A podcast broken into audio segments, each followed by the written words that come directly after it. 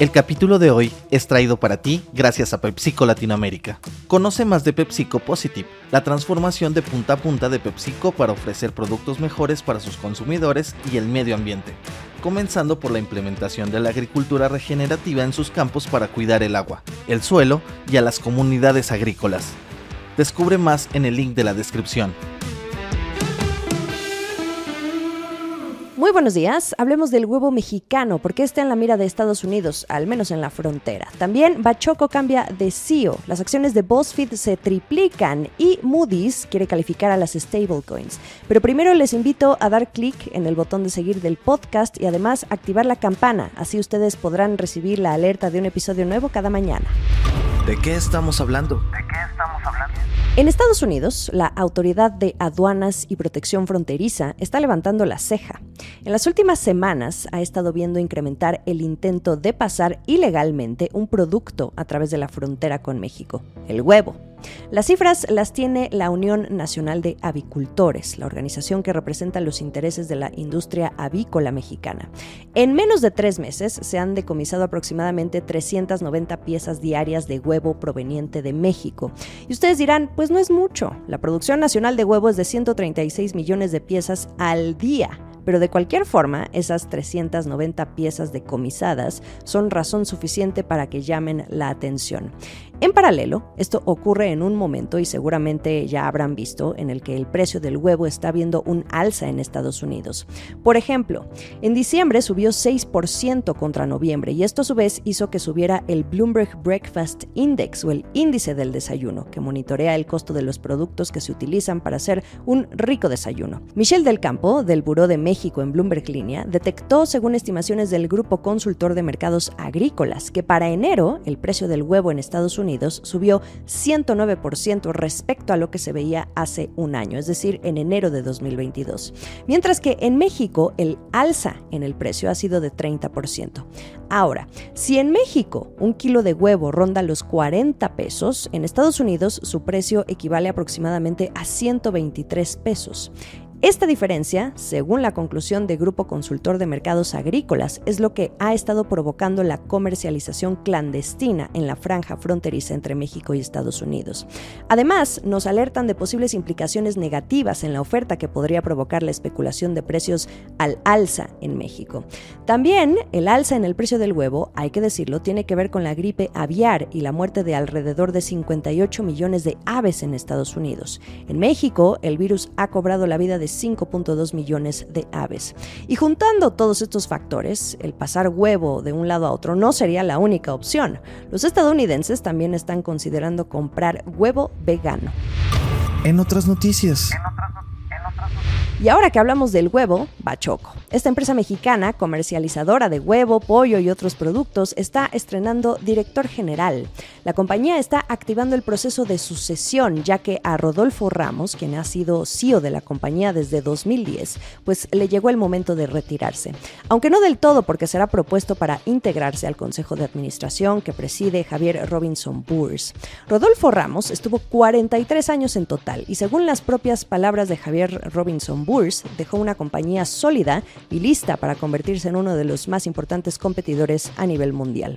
Entonces, ¿quién será el nuevo CEO de Bachoco? Ernesto Salmón Castelo, otro veterano de la empresa. Se integró en 1991. Conoce bien el negocio. Ha pasado por las áreas comercial, de operaciones y cadena de suministro. Su rol más reciente era el de director de operación. Ernesto Salmón es ingeniero químico y ahora tiene el reto de mantener vigente a Bachoco en la industria de las multiproteínas. Por cierto, este cambio ocurre a unos tres meses de que la empresa concretara su oferta pública de adquisición en este proceso de desliste que inició en la Bolsa Mexicana de Valores y la de Nueva York, es decir, volverse una empresa privada. Bachoco es parte de la oleada de compañías que en el último año se han decidido por dejar el mercado público. Lástima, porque ya no podremos tener tanto detalle del desempeño de la empresa ahora que inicia una nueva era en la dirección. Breve recordatorio, Bachoco, como muchas otras, argumentan que decidió dejar de cotizar por no estar reflejándose su valor real. Acciones y reacciones. ¿Ustedes han leído BuzzFeed? Este sitio de noticias que hace ya unos años se hizo muy famoso por dar toda la información en un formato de lista.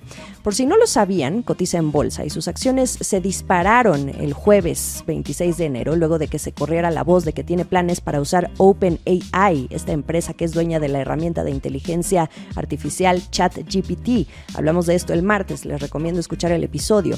El plan es impulsar parte de su creación de contenido en BuzzFeed. ¿Qué tal? Y esto, pues para nada desagradó a sus inversionistas. Las acciones subieron hasta 203% y elevó el valor de mercado de BuzzFeed a unos 400 millones de dólares. Y esta sería su mayor ganancia desde que salió a la bolsa en diciembre de 2021. Más de 150 millones de acciones fueron operadas tras esta noticia. Ahí les va lo que dijo el CEO Jonah Peretti. El contenido inspirado por la inteligencia artificial se convertirá en parte de nuestro negocio central en 2023. Esto lo dijo en un memorando visto por Bloomberg. Peretti no es ningún amateur, es un emprendedor del Internet. Antes cofundó otro diario digital conocido quizá por algunos de ustedes, el Huffington Post. Ahora, a partir de esta apuesta, ¿los periodistas deberíamos estar preocupados? De entrada, esta inteligencia artificial puede utilizarse para crear dinámicas más precisas y automatizadas con los usuarios y los lectores.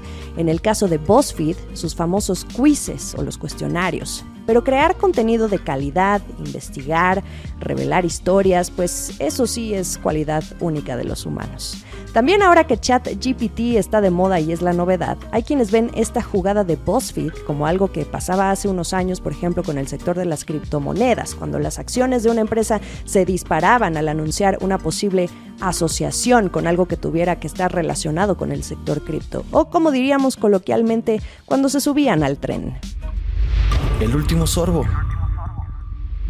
Y ya que mencionamos el sector de las divisas digitales, las calificadoras no dejan de mirarlo de cerca. Moody's está trabajando en un sistema de calificación para las stablecoins. Actualmente son los tokens más negociados del sector de las criptomonedas.